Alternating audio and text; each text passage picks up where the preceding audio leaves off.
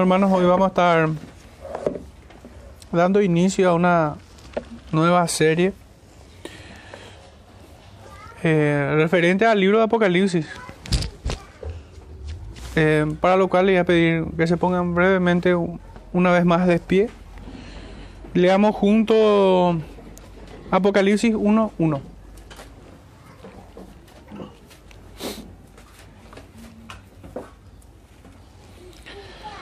Dice así entonces Apocalipsis 1.1.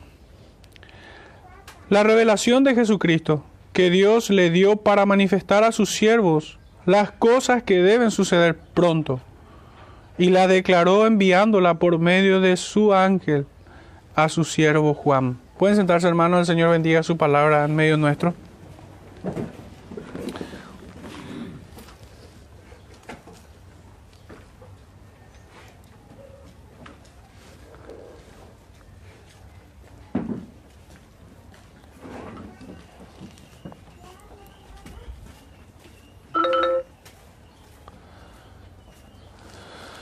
Bueno, en esta mañana eh, el título de este sermón es La revelación de Jesucristo que Dios le dio a su iglesia hasta que Él vuelva. Un poco parafraseando también el versículo 1 que hemos leído en este capítulo 1. Y vamos a, a, estar haciendo una introducción a todo el libro porque vamos a estar abordando desde el primer capítulo hasta el final, en el capítulo 22. Entonces es preciso hablar de algunos elementos que vamos a estar desarrollando en cada predicación, que por cierto se va a estructurar mañana y tarde, esa, esa, va a ser la forma, no lo voy a predicar yo solo, sino que lo vamos a predicar eh, con los hermanos eh, Eduardo y Francisco, y de esa manera vamos a estar haciendo un trabajo en conjunto, buscando la, la guía y la ayuda del Señor por sobre todas las cosas. ¿verdad?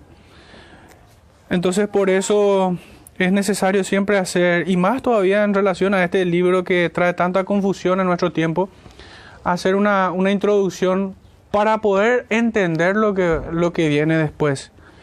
Y bueno, quisiera, a modo de, de introducir el tema hoy, leer una cita de un escritor que se llama Sam Hamstra Jr. Lo acabo de conocer en realidad leyendo un material acerca de los cuatro puntos de vista sobre el Apocalipsis y dice así, decidí tomar sus palabras porque verdaderamente introducen perfectamente, o al menos así me pareció. Dice así, escribe Sam Hamstra, vives en una isla llamada Patmos, con David gritas, Dios mío, ¿por qué me has abandonado? Con Jacob, con Job, perdón, con Job preguntas, ¿por qué los paganos prosperan y la maldad se acrecienta. Con los santos de toda época cuestionas la soberanía de un Dios que ha prometido vida abundante por medio de Jesucristo. Necesitas una palabra del Señor. El Dios de gracia que ha establecido un pacto con sus hijos, escucha tu grito y responde con una serie de visiones coleccionadas en un libro llamado Apocalipsis. El mensaje que lleva a estas visiones es sencillo. Mientras en este momento los hijos de Dios sufren en un mundo donde la maldad parece tener ventaja, Dios es soberano y Jesucristo ha ganado la victoria. Sí, sufres como un ciudadano de este mundo que carga la huella del pecado de Adán. Sí, experimentas la persecución como uno que lleva la luz del Evangelio. Pero Dios el Padre te preservará y te protegerá, igual como a cada uno de sus hijos, para que ninguno se pierda. Además, Cristo logrará el triunfo final sobre Satanás y sus huestes cuando juzgue y castigue a los malvados. Aguanta, no te rindas, sé fiel a tu llamamiento como hijo de Dios. Vive por la fe, no por la vista, porque tu Señor soberano ha vencido a Satanás. Reinarás con Cristo porque el reino del mundo se ha convertido en el reino de nuestro Señor y Cristo realmente un poco sintetiza el mensaje, el propósito de este escrito, de esta revelación de Jesucristo a su iglesia. Fijémonos que cómo empieza esta, este libro, la revelación de Jesucristo, que Dios le dio para manifestar a sus siervos. Esta es la manera perfecta en que el Espíritu nos entrega este mensaje. Es el mensaje de Jesucristo. Hoy de repente estamos un poco inundados con muchas posturas o muchas, muchos métodos de interpretación que han reducido el libro de, de, Apocalipsis a un mero cuento casi sin importancia. Muchos cristianos no lo leen o no lo han leído con la seriedad que esto requiere. El mensaje que contiene Apocalipsis son palabras de gran consuelo y aliento, a no rendirte, a no desfallecer, a mantenerte fiel en el Señor hasta el día de Jesucristo, a soportar todas las tribulaciones que hemos de padecer, porque como dice el apóstol Pedro, nuestra fe se prueba con fuego. Y aquellos quienes son escogidos del Señor han de ser hallados vencedores con Cristo. Este es el mensaje de Jesucristo a su iglesia. Pero penosamente vivimos un tiempo donde muchos han convertido el libro de Apocalipsis en un libro de ficción, en un libro de cuentos, en un libro, en un libro que a pesar de ser el libro de revelaciones, no nos revela nada hoy a la iglesia. Un libro que trae confusión. De esa manera han hecho muchos quienes, quienes se hacen llamar maestros, han oscurecido el mensaje de Jesucristo en el, en el Apocalipsis. Por lo tanto, hermano, es muy importante y en la providencia del Señor le ha placido que en este tiempo nosotros podamos revisar las palabras de Jesucristo. Y necesitamos de Él, que Él nos bendiga en este tiempo, para encontrar el verdadero y recto sentido de sus palabras y no caer en especulaciones y no caer con, con cuestiones que no tienen que ver con la interpretación bíblica. Decíamos hoy al cantar el himno de eh, en presencia estar de Cristo. Y ciertamente esa es una convicción que debe estar en nuestros corazones. Pues Cristo prometió su presencia en medio de nosotros, allí donde estén dos o tres reunidos meditaba también en esto de cómo enseñar a los chicos acerca de Cristo. Y, bueno, nosotros podemos dar a conocer a, a, los chicos de lo que nos han enseñado, de lo que nos han contado. Podemos enseñar a Cristo a los chicos también de lo que sus apóstoles escribieron de Él o de lo que la Biblia dice de Él. Pero hermanos, la manera más cercana de conocer a alguien es a través de sus palabras. Y más todavía cuando estas son ciertas, verdaderas. Mi palabra es verdad, dice el Señor. Entonces, la manera más cercana de conocer a nuestro Cristo es a través de su palabra. Su palabra nos dice quién es Él. Y en Apocalipsis nos cuenta que Cristo es vencedor, Rey de toda gloria, que hoy está sentado, hoy hermanos, está sentado en el trono celestial. Y Él gobierna todas las cosas, Él es soberano hoy. Él ya venció. De esa manera Cristo se nos revela como un sacerdote que intercede por nosotros, por un, como un profeta que nos entrega su palabra, como un rey que gobierna sobre su pueblo a través de su palabra.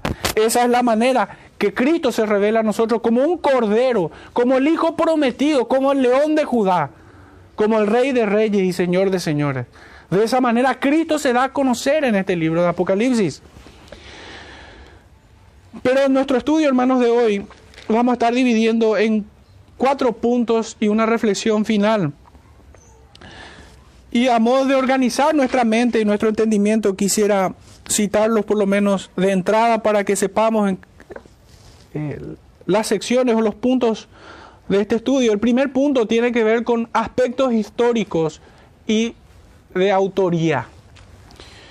El segundo punto tiene que ver con aspectos literarios. Me voy a referir un poco acerca del género y el estilo de este libro.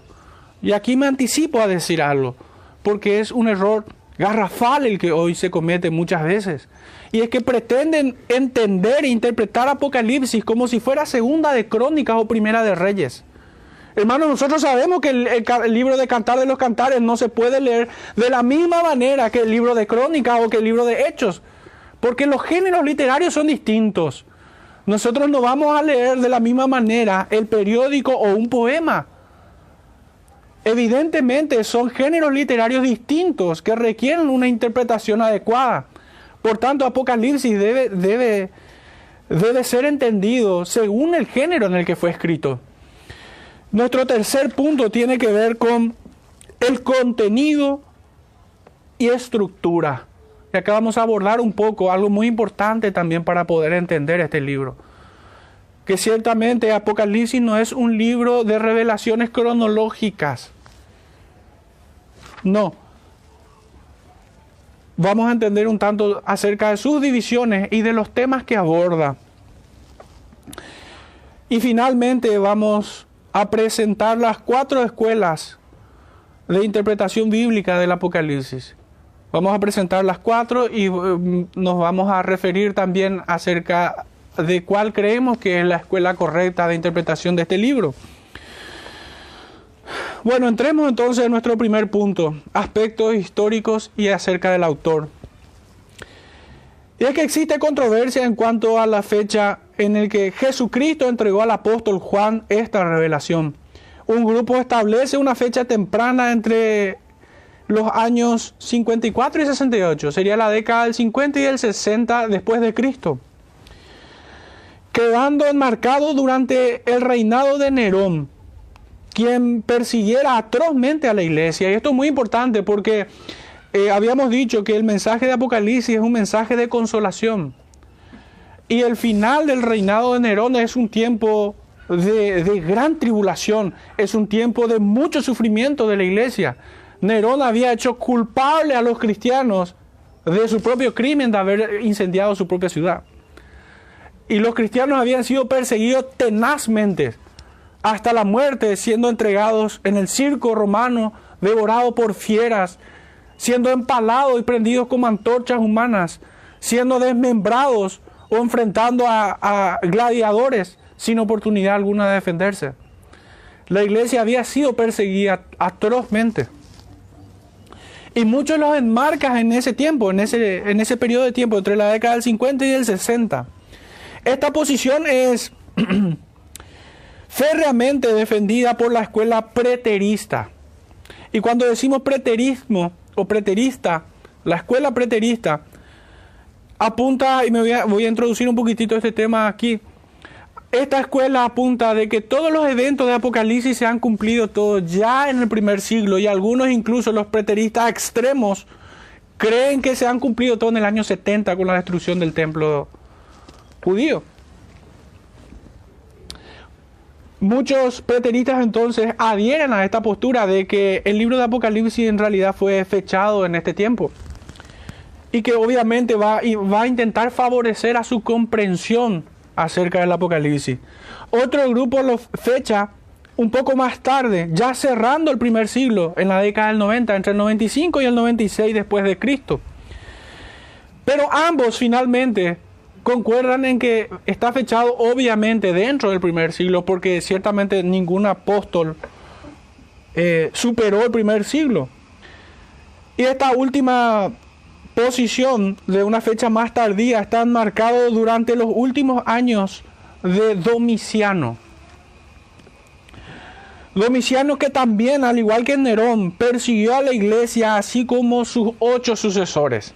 Y este dato es un poco importante, hermanos, porque pareciera ser que estos métodos o estas escuelas de interpretación les resulta muy favorable ubicar los, los preteristas en el, en el, tiempo final del, del, imperio de Nerón o el de Domiciano, porque ambos persiguieron atrozmente a la iglesia. Y bueno, eso armoniza muy bien con el mensaje consolador y esperanzador de Apocalipsis. Pero hay un pequeño detalle, que esto se fue repitiendo, no fueron los dos únicos emperadores que persiguieron a la iglesia, sino que Después de ellos, después de Nerón y de Domiciano, apareció Trajano, Marco Aurelio, que tal vez haya sido el más bestial de todos los emperadores romanos. Después de él apareció Septimio Severo, Maximiano Decio, Valeriano, Aureliano y Diocleciano. Todos estos emperadores, hermanos, fueron terribles para con la iglesia. Ciertamente hubo ciertos periodos donde la iglesia descansó, respiró un poco, Nunca fue tenido en gran estima por el mundo, sin duda alguna. Pero hubieron tiempos donde pudieron respirar un poco, pero de vuelta de manera cíclica una y otra vez se cumple esta promesa que encontramos en los evangelios. En las epístolas de Pablo, donde dice que el que quiera vivir piadosamente padecerá. La iglesia siempre ha portado las cicatrices de Cristo en su piel. No hay una época en la historia de la humanidad en que la iglesia no haya soportado la persecución, aún el día de hoy.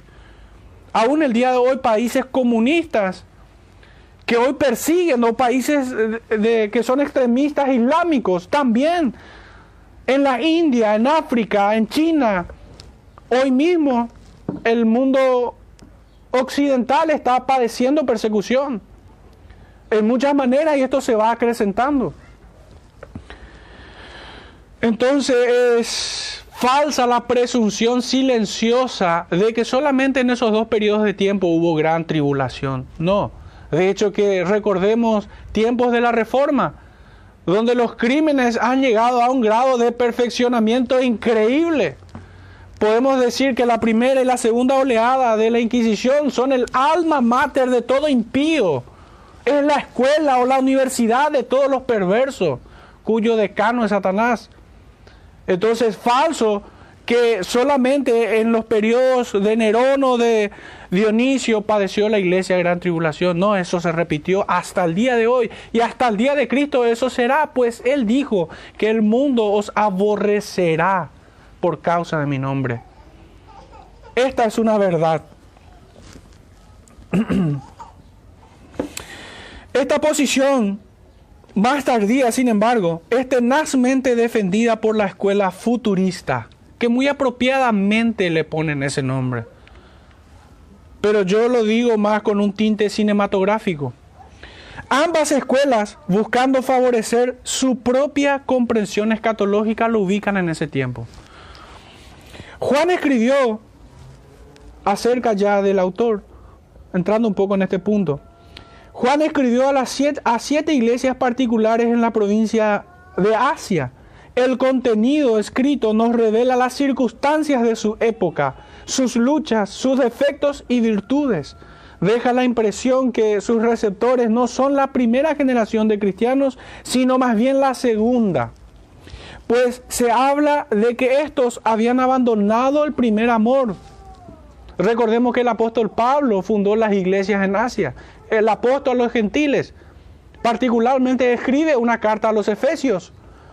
Y nosotros en, esta epístola a los efesios no encontramos las mismas características que encontramos en, en la carta que escribe al ángel en Éfeso. No encontramos las mismas características, por lo que es una sabia presunción o inferencia oportuna de que se trata más bien de la segunda generación de cristianos y no de la primera. Si fuera así también, si Juan estuviese cercano a ellos en aquel tiempo, el apóstol al escribir su epístola a los Efesios lo hubiera nombrado, lo hubiera tenido en cuenta, pero no fue así. Entonces aquí nos, nos describe circunstancias distintas a las que vemos en la narración del apóstol Pablo, prácticas o denuncia acerca de los nicolaitas, de la persecución y martirio, y esto más bien no armoniza con lo que sabemos de dichas iglesias desde la pluma del apóstol Pablo, quien fundó dichas iglesias. Con esta observación, hermanos, resulta difícil sostener una fecha temprana a favor del preterismo. Teniendo este, esta observación, teniendo este elemento, resulta imposible favorecer al preterismo. Por lo que es también eh, eh, mi posición y me inclino más bien a que el, fechado de este libro es tardía, no temprana, sino más bien en el tiempo final del, del emperador Dionisio, en la década del 90. Sostenemos que el apóstol Juan es el autor, por dos razones. Y aquí muchos comentaristas coinciden, aunque hay una extraña disidencia al respecto. Y es que existe una evidencia externa que consiste en el testimonio de los primeros líderes de la iglesia que casi con unanimidad señalan al apóstol Juan como su autor indiscutible. Entre ellos, entre serían los padres de la iglesia, apostólicos, Papías, Justino, Ireneo, Clemente de Alejandría, Tertuliano, Hipólito, Orígenes y Metodio. Todos ellos coinciden de que fue Juan, el apóstol Juan, quien escribió Apocalipsis. Y con escasa disidencia de parte de tan solo dos personas, Dionisio Alejandría y Eusebio. Son las, la posición contraria, pero muy escasa, muy endeble. Pero también, hermanos, y por sobre todo, existe una evidencia interna. Y es la que encontramos en el propio escrito de Apocalipsis, donde Juan se, identifica como su autor. Esto, si, si tienen el Apocalipsis abierto, capítulo 1, en los versículos 1, 4 y 9, dice, la revelación de Jesucristo que Dios le dio para manifestar a sus siervos las cosas que deben suceder pronto, y la declaró enviándola por medio de su ángel a su siervo Juan. En el verso 4 dice, Juan, a las siete iglesias que están en Asia.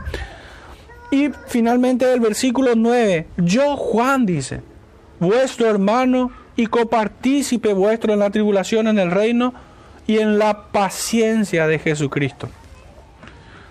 Estaba en la isla de Patmos. Ciertamente es, es complicado decir que no es el apóstol Juan, el autor de este libro. Hermanos, entrando ya en el segundo punto acerca de aspectos literarios del libro de Apocalipsis, debemos señalar algunos puntos importantes. El propósito del libro es la de consolar a la iglesia en su guerra contra el mal, Satanás y sus hijos y el mundo. Por ello abunda con imágenes de gran consolación a la iglesia. Tan solo una muestra en el capítulo 7,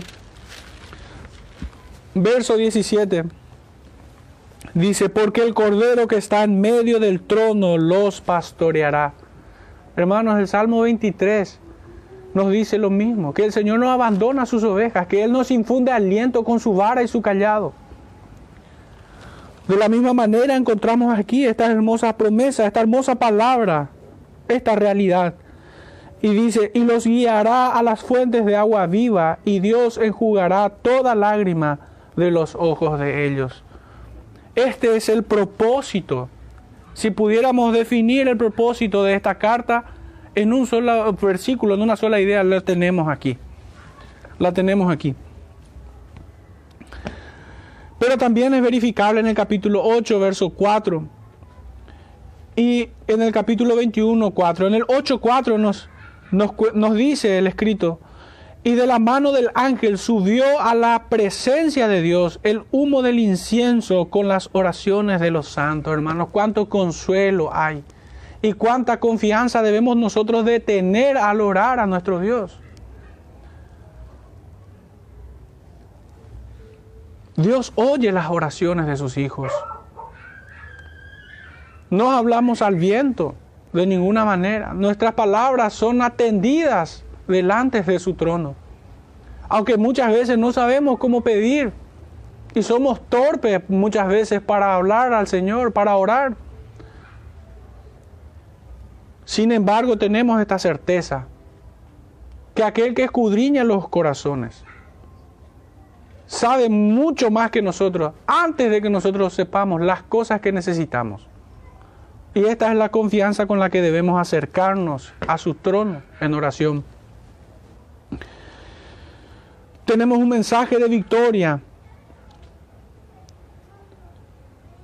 También nos habla acerca de un reposo eterno en este, escrito. El tema de este libro hasta aquí el propósito. El tema del libro es la victoria de Cristo y de su iglesia sobre el dragón y sus siervos. Esto es lo que vamos a ver una y otra vez en todas las secciones que tiene este libro. En las siete secciones que tiene este libro vamos a ver una y otra vez esto. La victoria de Cristo sobre Satanás y sobre sus huestes de maldad. Los destinatarios son sin duda alguna los creyentes del primer siglo, pero también sin duda, hermanos, hasta el último creyente del fin de los tiempos, hasta el día de la consumación, todos los creyentes son los destinatarios del libro de Apocalipsis, de este mensaje de Jesucristo. Muchos, en su, según su escuela de interpretación, hermanos, difieren un tanto en esto, porque los preteristas, entendiendo de que la mayoría de los eventos aquí citados en Apocalipsis tuvieron su cumplimiento en el primer siglo o hasta el año 70, eso hace que todo el mensaje de Apocalipsis sea irrelevante para las generaciones posteriores y mucho más para la última generación que ha de ser salva. Hace el mensaje irrelevante para ellos. Y en contrapartida, aquellos quienes son de la escuela futurista, hermanos, ellos reducen a una irrelevancia tal el mensaje de Apocalipsis para todas las, generaciones anteriores a la última, porque la, la, escuela futurista cree que todos los eventos de Apocalipsis, especialmente o particularmente desde el capítulo 4 hasta el 22, tendrá su cumplimiento en los últimos días, ya cercano al día de Cristo. Entonces, toda la generación de creyentes que está en medio, para ellos no es Apocalipsis.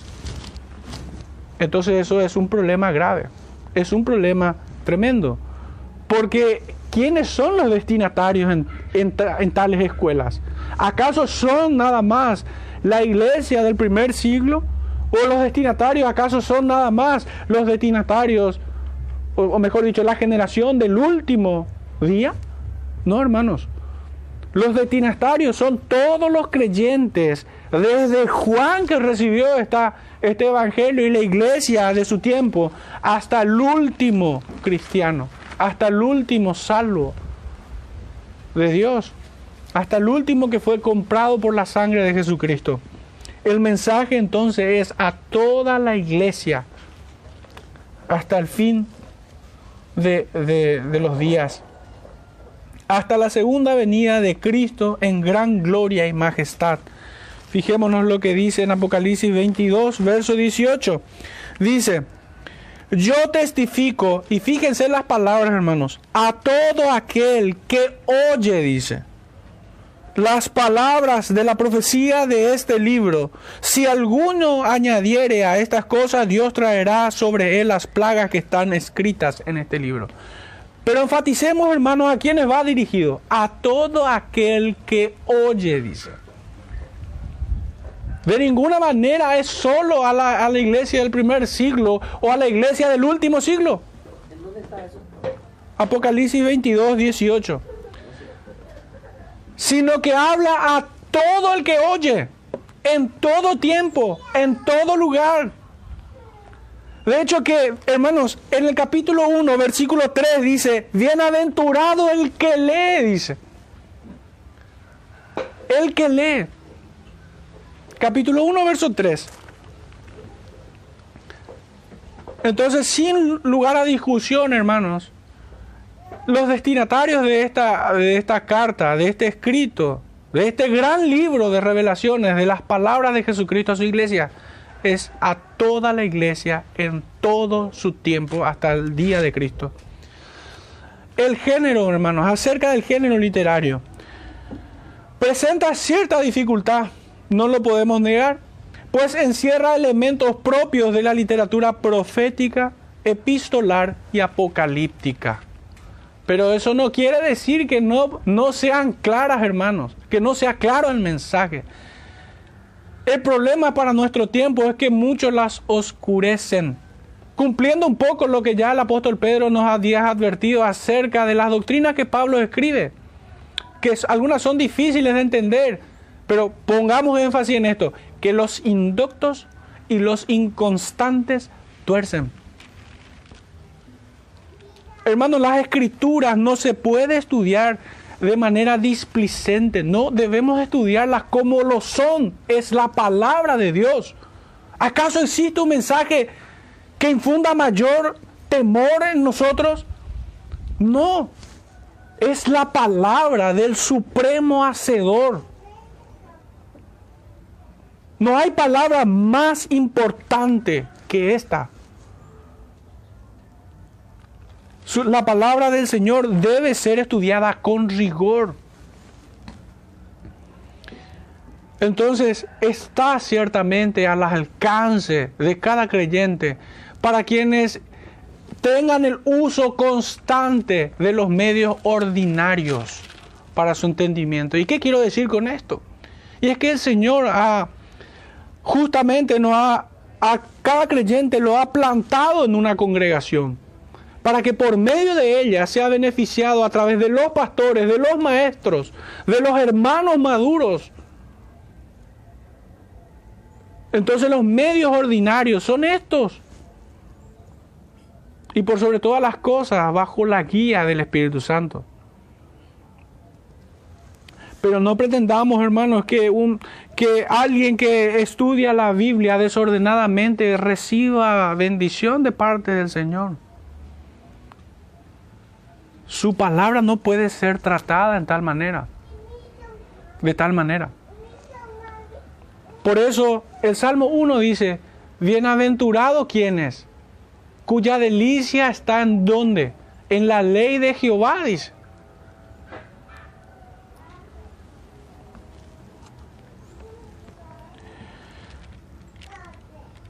Entonces, acerca del género, ciertamente hay dificultad porque mezcla el género profético, epistolar y apocalíptico. Aquí encontramos eventos a cumplirse y por esto decimos que eh, involucra este género profético. De hecho que al decir la revelación de Jesucristo, Él como el mayor de los profetas, como dice el hebreo, a quien le fue dado toda la revelación, Hebreo 1, entonces estamos delante de un texto de carácter profético leíamos en el versículo 3, capítulo 1, bienaventurado el que lee y los que oyen las palabras de esta profecía. Y desde la perspectiva del primer siglo hacia el futuro, desde allí ellos entendieron esto y ciertamente aún nosotros hoy, en este punto de la historia, dos mil años después, sigue siendo un libro profético porque anhelamos la consumación de todas las cosas. Anhelamos aquel día de Cristo como hablan los profetas, como habíamos terminado el libro de Amós. Y así se refieren, y una, observación que hacía el hermano Francisco antes de iniciar nuestro culto. Hermanos, muchos piensan eh, que la Biblia es un libro hasta Judas, de Génesis a Judas y Apocalipsis es como que casi como un cuerpo extraño. Hermanos, supongamos que no tenemos nosotros Apocalipsis y sin embargo tenemos escatología dentro de las escrituras. Porque la escatología, las profecías acerca del día de Cristo, de la restauración de todas las cosas, del juicio final hacia los impíos, de la derrota de Satanás, está desde Génesis hasta Apocalipsis. Apocalipsis no es el único libro que habla de los últimos días. Pero para nosotros, referente a este punto, para nosotros es un libro profético. Por esto que anhelamos. También tiene secciones como si se tratara de una carta, pues tiene un remitente, un destinatario, tiene doxología, tiene todos los elementos propios de una, de una epístola. Y eso podemos ver en el, capítulo 1 siempre, versículo 4 dice, Juan a las siete iglesias que están en Asia, gracia y paz a vosotros. En el verso 9, no, perdón, capítulo 2, verso 1, se dirige a la iglesia en Éfeso, escribe al ángel de la iglesia en Éfeso. Y así en las otras siete, seis restantes, seis iglesias restantes. Incluye salutaciones, doxología y conclusión. Y finalmente, también es un escrito lleno de símbolos y visiones, entregado por ángeles, imágenes extraordinarias acerca del juicio divino y un énfasis en el reino de Dios. Y es en este aspecto que también corresponde a un género apocalíptico. Es un lenguaje simbólico, alegórico. Y esto va a ser muy importante tener en cuenta para poder interpretar lo que encontramos en Apocalipsis. No hacer esta distinción nos conducirá al error inexorablemente. Su estructura literaria, hermanos, de cómo está construido los 22 capítulos de, de Apocalipsis, es por medio de cuatro visiones que tiene el apóstol Juan. La primera de ellas hemos de notar en el capítulo 1, verso 19, donde dice, escribe las cosas que has visto y las que son y las que han de ser después de esta. Jesucristo le muestra a Juan imágenes, le muestra su mensaje. En el capítulo 4, verso 1, leemos, después de esto miré, dice de vuelta, y he aquí una puerta abierta en el cielo y la primera voz que oí como de trompeta hablando conmigo dijo, sube acá y yo te mostraré las cosas que sucederán después de estas. Esta es la segunda parte. La tercera, ya en el capítulo 17, versículo 1, de vuelta, dice, vino entonces uno de los siete ángeles que tenía las siete copas y habló conmigo diciéndome, ven acá y te mostraré de vuelta. Este es el medio. Aquí la tercera visión que él tiene. Y la cuarta, ya en el capítulo 21, verso 9, donde dice, vino entonces a mí uno de los siete ángeles que tenían las siete copas llenas de las siete plagas postreras y habló conmigo diciendo, ven acá, yo te mostraré de vuelta, dice. Entonces, hermanos, su estructura literaria tiene esta construcción por medio de cuatro visiones. El apóstol Juan escribe todo el libro de revelaciones, revelaciones de Jesucristo a su iglesia para finalmente cerrar con un epílogo que concluye todo el libro. Hermanos, el libro de Apocalipsis tiene una particularidad muy especial que me ha sorprendido. En todo el Nuevo Testamento nosotros podemos ver que hay citas directas, literales, del Antiguo Testamento, de la ley de Moisés, de los salmos y de los profetas. De hecho que acerca de Jesucristo es donde más podemos notar esto. Me gusta recordar siempre la cita de Mateo 4, verso 2 en adelante, donde dice, para que se cumpla lo dicho por el profeta Isaías, tierra de Zabulón y tierra de Neftalí, camino del mar al otro lado del Jordán, tierra sentada en tinieblas vio gran luz. Entonces Jesucristo comenzó a predicar, el reino de los cielos se ha acercado, arrepentidos al reino de los cielos. Hermanos, eso vamos a encontrar mucho en el Nuevo Testamento, pero en Apocalipsis, no hay citas directas, literales, completas. En toda su extensión, que está dividido en 404 versículos, en 22 capítulos. Sin embargo, tiene más de 500 menciones acerca del libro del Antiguo Testamento.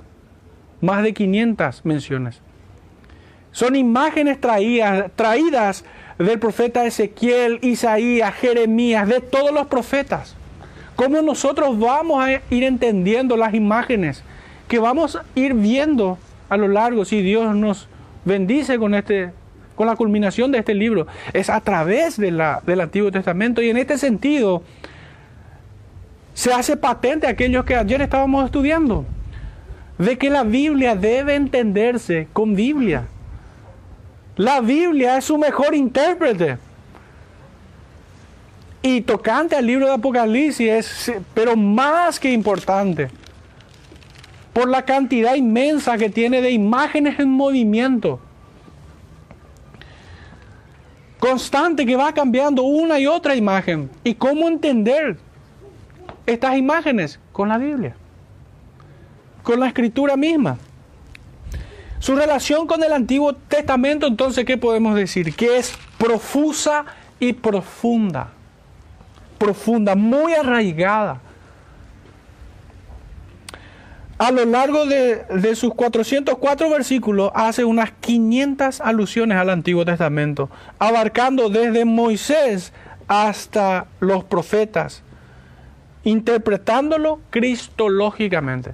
Si nosotros no vemos a Cristo en el Antiguo Testamento, no hemos interpretado rectamente. Si no vemos a Cristo en el Nuevo Testamento, tampoco. Pues ¿cómo no ver a Cristo si es su revelación?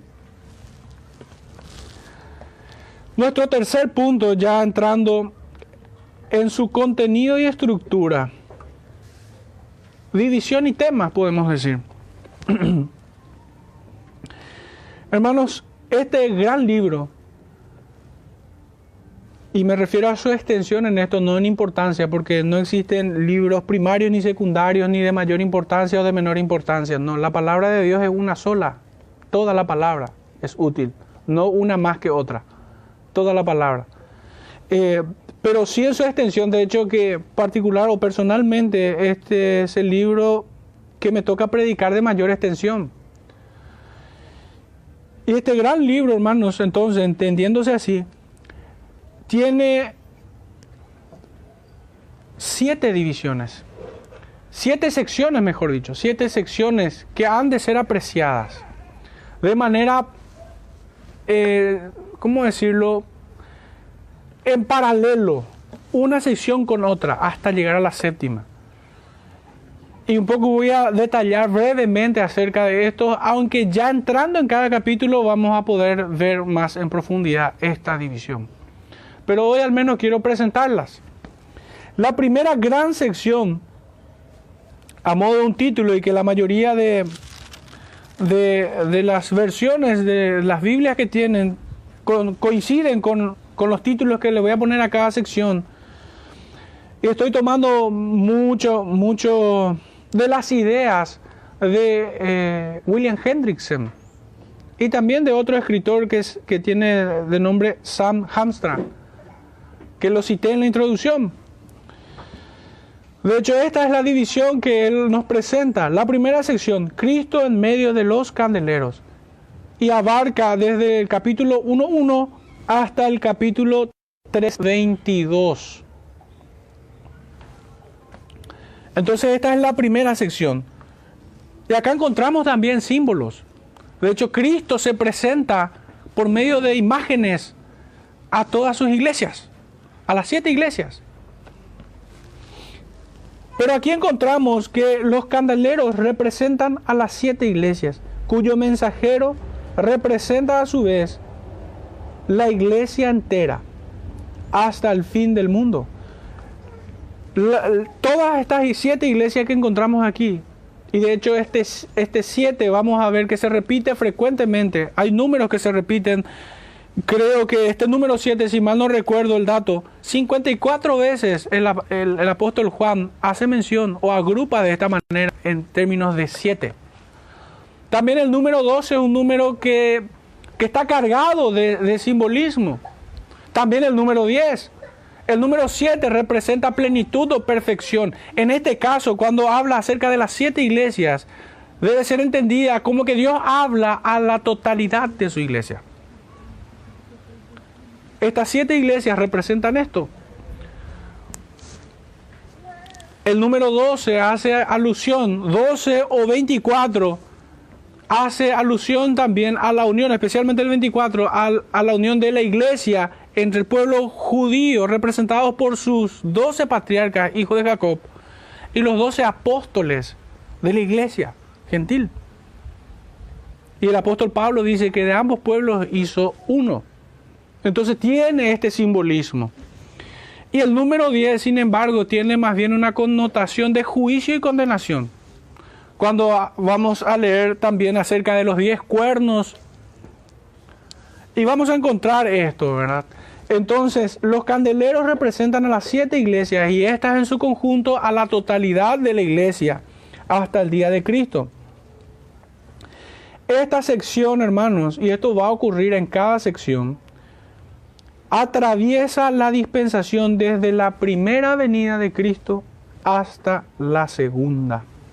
Que podemos notar, capítulo 1, verso 5 dice, y de Jesucristo el testigo fiel, el primogénito de los muertos y el soberano de los reyes de la tierra, al que nos amó y nos lavó de nuestros pecados con su sangre.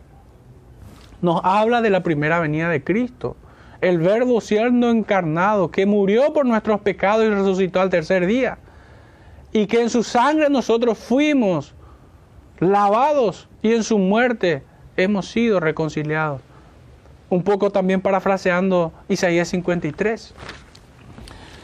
Y en el versículo 7 del mismo libro dice, He aquí que viene con las nubes y todo ojo lo verá, y los que los traspasaron y todos los linajes de la tierra harán lamentación por él. Sí, amén.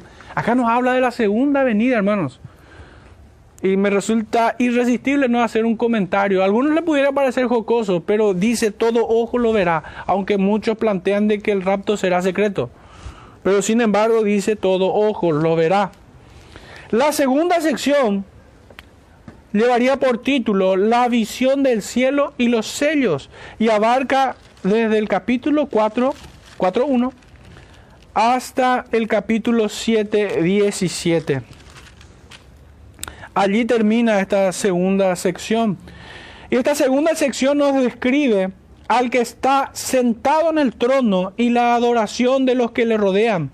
El Cordero abre los sellos y nos describe la primera y la segunda venida una vez más. Los incrédulos sufrirán la ira del Cordero y los creyentes serán pastoreados en medio del trono por Cristo. Qué hermoso, realmente. Esta sección también concluye de la misma manera que la primera. La tercera sección lleva por título Las siete trompetas y abarca desde el capítulo 8.1 hasta el 11.19. Y nos describe lo que, sucede, lo que le sucede a la iglesia. Nos presenta al, al ángel con el librito en su mano y los dos testigos con una clara referencia acerca del juicio final, siempre cerrando con este tema. La tercera sección también. La cuarta sección lleva por subtítulo El dragón perseguidor y abarca desde el capítulo 12.1 hasta el capítulo 14.20. Nos habla acerca de la mujer y el hijo. De vuelta, una vez. Nos presenta desde la primera venida hasta la segunda venida y el juicio final. La mujer y el hijo son perseguidos. Abarca la dispensación entera entre la primera y la segunda venida, desde el nacimiento del Salvador, el dragón queriéndolo devorar, el hijo subido al trono, la gran ramera y Babilonia, y la segunda venida de Cristo para juzgar a todos los hombres, a todas las naciones.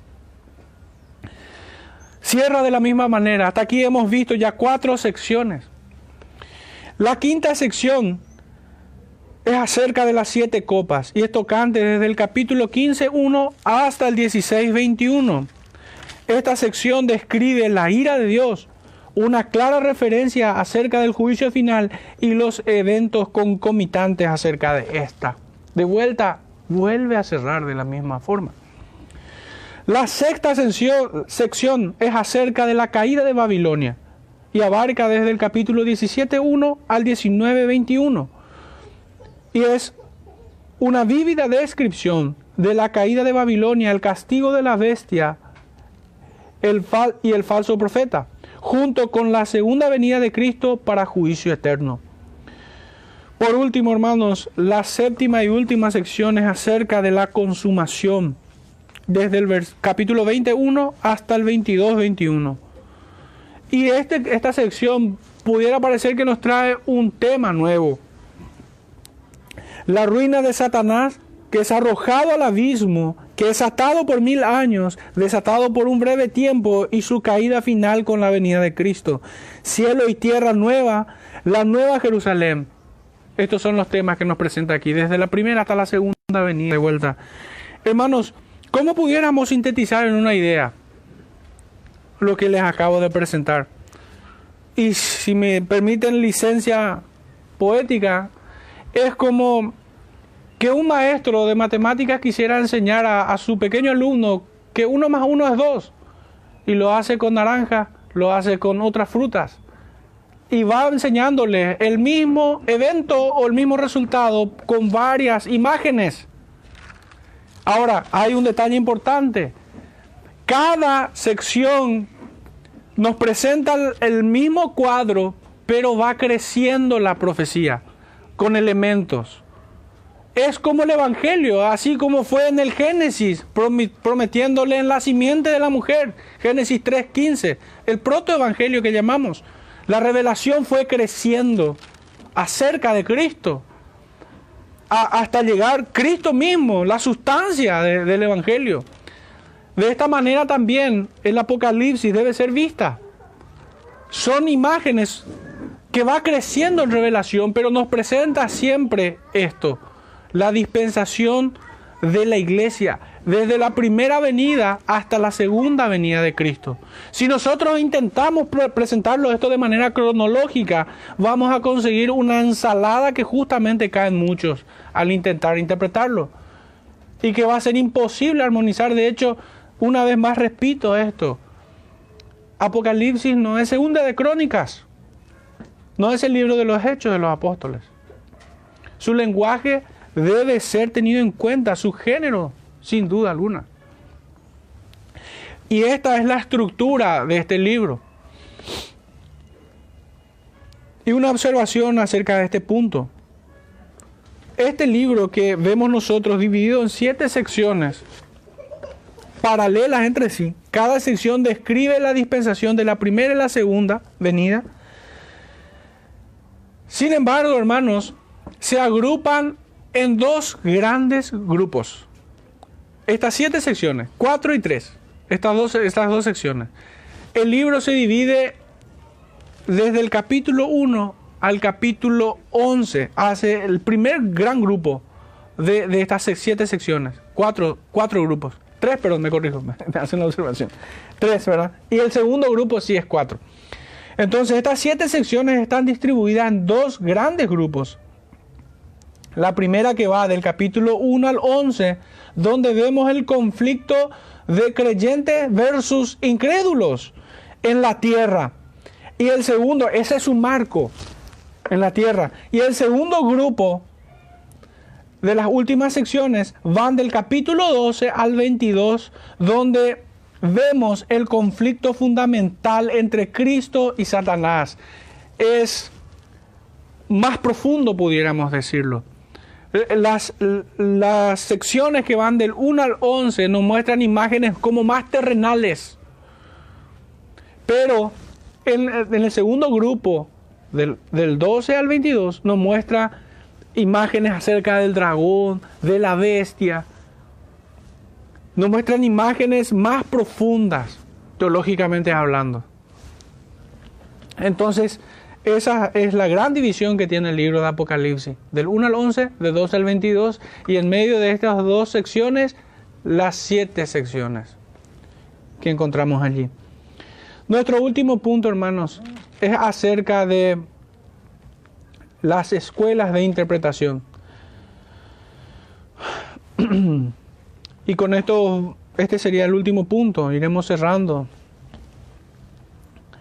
Me anticipé a, presentarles ya la escuela preterista y futurista, pero vamos a hacerlo una vez más de manera un poquitito más en detalle.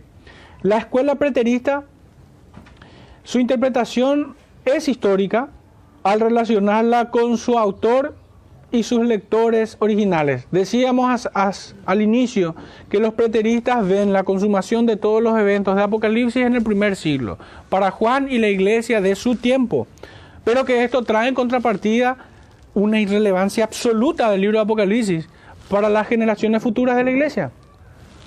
Y esto sería un error, un craso error. Diseñado entonces, ellos entienden, los preteristas, diseñados para consolar en medio de la tormenta amenazadora y persecución comenzando con la destrucción de Jerusalén y la dispersión de la iglesia. Generalmente es, se adhieren a esta comprensión o a esta escuela escatológica el postmilenialismo. Que vamos a ir más en detalle, hoy no hay espacio más para entrar en, en esas posturas de cómo entendemos el milenio. Eso va a llegar en su momento.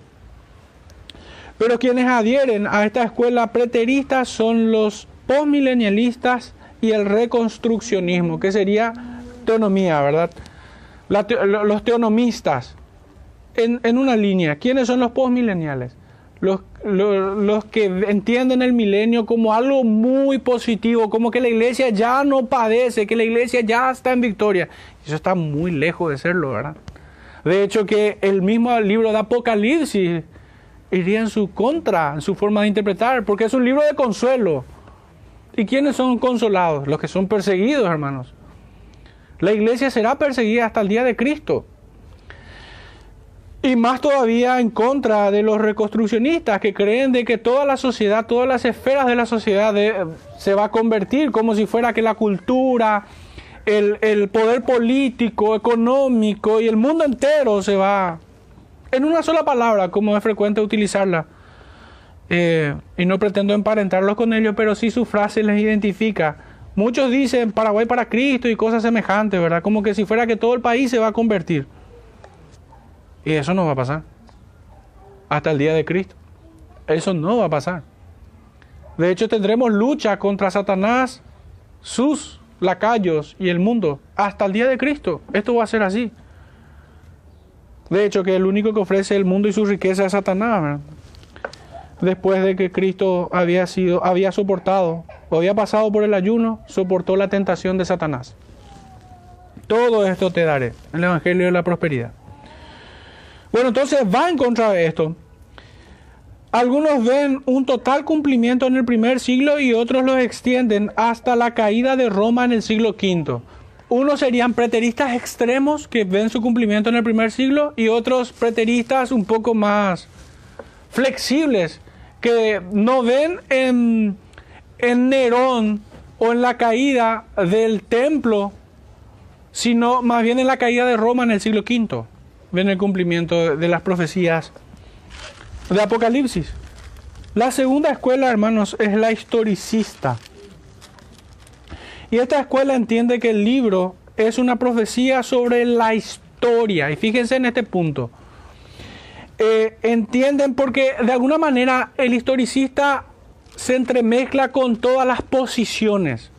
Aunque más lejanamente con la última escuela que voy a presentar. Pero en cierta manera el preterista es historicista, porque ve las profecías de Apocalipsis que se cumplen en el primer siglo. También la historicista se ve un poco reflejado con la futurista, porque ellos ven que se cumplen esto, pero en el final de los tiempos. Pero el historicista per se, la escuela historicista, entiende que el libro es una profecía sobre eventos cronológicos acerca de la iglesia y el mundo. Como que cada evento que se narra aquí tiene una fecha concreta para cada profecía y que se cumple de manera particular. Pero ¿cuál es el problema con esto? Que ni sus propios intérpretes se ponen de acuerdo. Porque muchos ven que eh, el anticristo es Mussolini, otro Hitler, otro el Papa, otro Nerón, otro Domiciano. Hoy van a decir muchos Bill Gates, aunque de alguna manera todos estos tienen el espíritu del anticristo o muchos anticristos, pero no es que estos eventos se cumplen de manera concreta, no son eventos fechados, no es un libro de crónicas. Entonces esta es la gran debilidad de la escuela historicista. Sin embargo, debo reconocer que esta escuela historicista tuvo gran auge entre los maestros de la reforma, hermanos piadosos sin, duda alguna, pero que cometieron este error. De hecho que Calvino y, Lutero y todo no tenían dudas de que el Vaticano era la gran Babilonia. Y que el Papa era aquel anticristo y así rezan nuestras confesiones incluso. Ellos eran historicistas. Pero ya han pasado 500 años. Y muchos hoy, de hecho que eh, esta escuela ha caído en descrédito y no tiene casi adeptos hoy en día pues no se han puesto de acuerdo en, todos los eventos y ha caído en desuso. Nunca hubo un acuerdo acerca de sus defensores, como decíamos una y otra vez. Y esta crítica es para estas tres escuelas, la preterista, historicista y futurista. No es primera o segunda de crónicas ni el libro de hechos. No se trata de eventos cronológicos. Apocalipsis se interpreta a la luz de toda la escritura y no con el, con el diario de ayer. Apocalipsis no debe ser entendido a la luz del New York Times o del Washington Post. El Antiguo Testamento es nuestra fuente de interpretación, así como toda la escritura, todo el canon bíblico. Los 65 libros más este, los 65 nos ayudan a entender el último, el libro de Apocalipsis. Pero ¿cuál es la práctica de nuestro tiempo? De que un hermano, y, y hermano sincero le tomo, le tomo como un hermano sin duda alguno. Pero muchos, eh, algunos me, se comunican conmigo y me dicen, mira, pero mira Germán, acá eh, que el microchip, el chip, el código de barra, que la vacuna, que esto, que aquello, eso no es la marca de la bestia. ¿Y qué están haciendo ellos? Ellos están mirando lo que sale en las noticias e intentan interpretar Apocalipsis con el diario de ayer. Y esto es un craso error. Esto es un craso error. Es, es un error fundamental. Apocalipsis se interpreta con la Biblia y no con el diario. Es como si la teología estuviese sujeta a la política internacional de lo que va ocurriendo. No, pero mira que la economía se van uniendo, el, el gobierno mundial, el gobierno del anticristo. Y están viendo fantasmas donde no los hay muchas veces. Si bien no tenemos duda que no son de Cristo y son enemigos por naturaleza, son vasos de ira estos hombres. Pero el error está en querer señalar eh, las profecías de Apocalipsis con personajes o eventos o instituciones concretas. Esto es un error. Esto es un error. Finalmente, hermanos, la escuela futurista. Ah, no, me faltaría, esta es la tercera recién. Propone que todo o casi todo el libro se refiere a eventos que todavía no ocurrieron, sino que se cumplirán en el final de los días ampliamente abrazado por premilenialistas o premilenaristas, digo bien, dispensacionales, con una febril imaginación para crear series como dejados atrás, que más o menos vendría a ser el resumen de toda su escatología. ¿Acaso es para lo único que sirve? Para hacer ficción. Que lejos está de traer entendimiento, despierta más bien fascinación y confusión. De hecho, que en el tiempo en que yo vine a la fe, hace más de 20 años, dejado atrás había solamente uno, ahora ya hay toda una saga. Ahí dejado atrás uno, dos, tres y tal vez el cuatro viene para el año que viene. En fin, es una escuela que constantemente va mutando. Así como es un distintivo, y, y, por favor que se me entiendan bien, yo creo que hay muchos hermanos entre ellos, pero es una característica del error que se ve en las sextas, que ellos van cambiando sus, profecías. Los testigos de Jehová, así como los adventistas y casi toda secta o loco que anda por ahí, eh, que va profetizando que Él es Cristo o que ya vino o que va a venir, ah, no había sido, vino de tal manera nomás esto que aquello, y van mutando sus profecías. Así es el dispensacionalismo en su interpretación escatológica. Cada vez va mutando, digamos que las bases o el caldo de cultivo para este error podemos, o está sintetizado en la Biblia comentada de Scofield, que penosamente debemos decirlo, que, que proviene de la escuela futurista inaugurada por unos jesuitas. Notable, la historia incluso lo señala con nombre y apellido.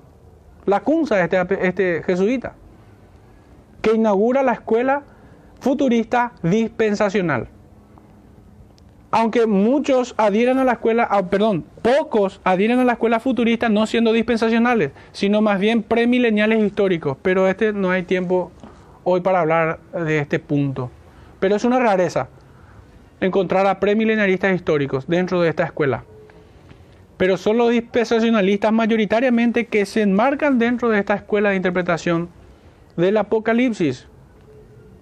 Bueno, para lo único que sirven es para mal ejemplo de cómo no se debe interpretar.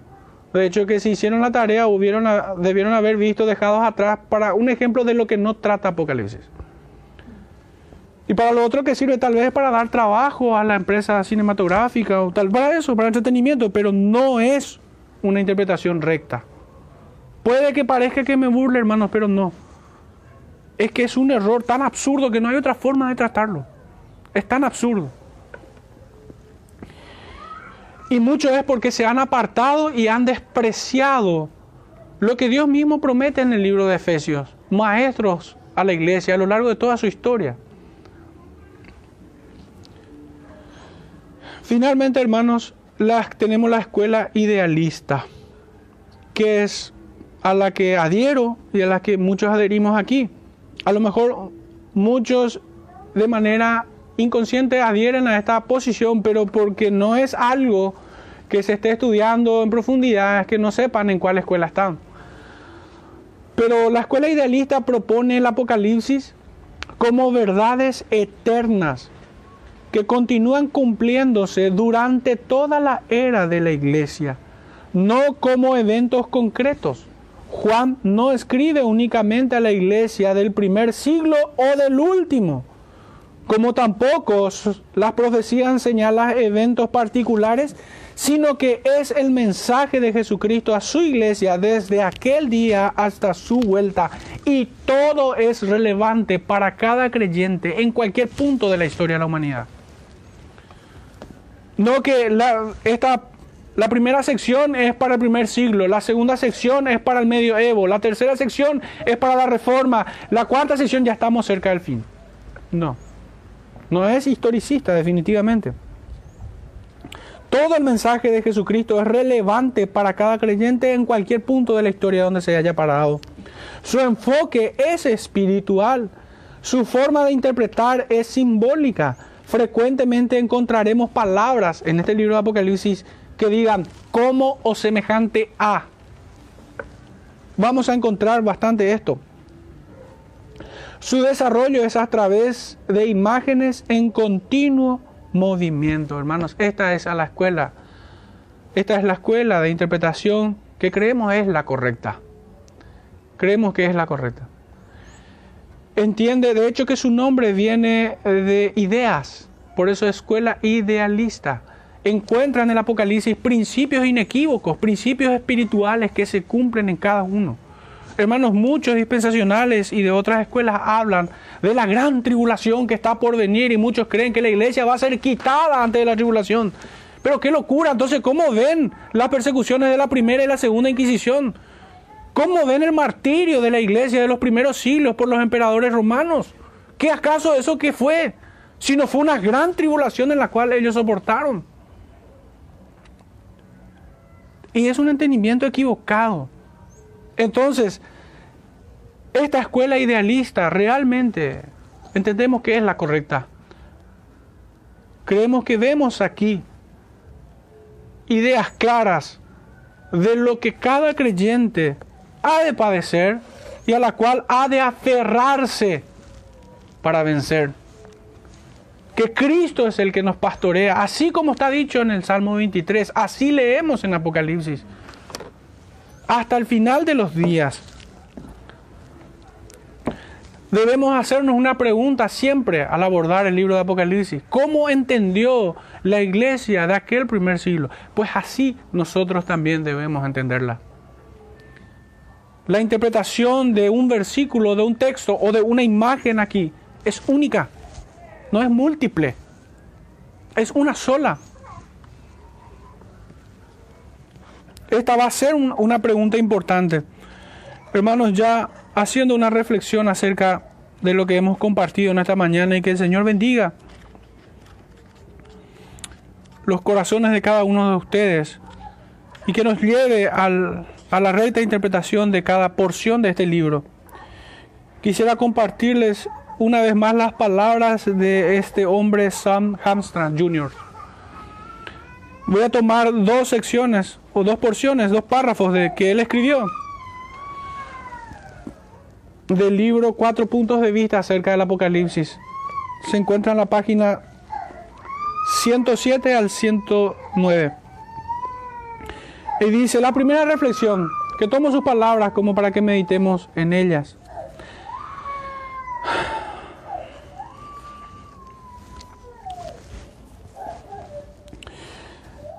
Dice, los eruditos describen esta presentación de la verdad como literatura apocalíptica, un estilo de comunicación y escritura caracterizada por colores fuertes, imágenes vívidas, símbolos únicos, una dramatización sencilla, un héroe y una conclusión feliz.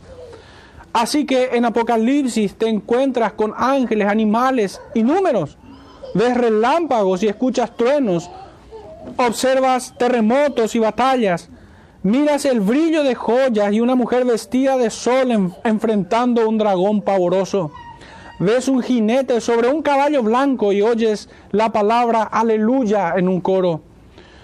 Tienes que acercarte a la literatura apocalíptica en forma diferente a que una carta o a uno de los evangelios. En Apocalipsis, las palabras reemplazan los colores y las brochas para crear una pintura diseñada para visualizar grandes principios, no eventos específicos, resistiendo la tentación de analizar la pintura descrita en cada visión. Deja que la visión total te impresione. Y puedes estar seguro de que te impresionarás. Apocalipsis como una parte del canon bíblico, la palabra inspirada de Dios a sus hijos, iluminará con frescura las enseñanzas relevantes halladas a través de las escrituras. En tiempos como estos, y acá hago un paréntesis muy oportuno, para este tiempo, necesitas una palabra del Señor. No necesitas una lección de la historia de la iglesia militante del primer siglo ni del último. No necesitas una visión profética de un día que nunca experimentarás en esta vida. En este momento de lucha contra el pecado y la maldad necesitas una palabra de esperanza del Señor. Necesitas el libro de Apocalipsis. Algunos se acercan a Apocalipsis de otra forma quizás sintiéndose seguros en sus casas lujosas, quitan la vista de la maldad y el pecado que atormentan a sus hermanos y hermanas en Cristo a través del mundo. Piensan que tienen paz al haber aprendido el hábito de tener una actitud mental positiva. No necesitan una palabra de consuelo ni de esperanza.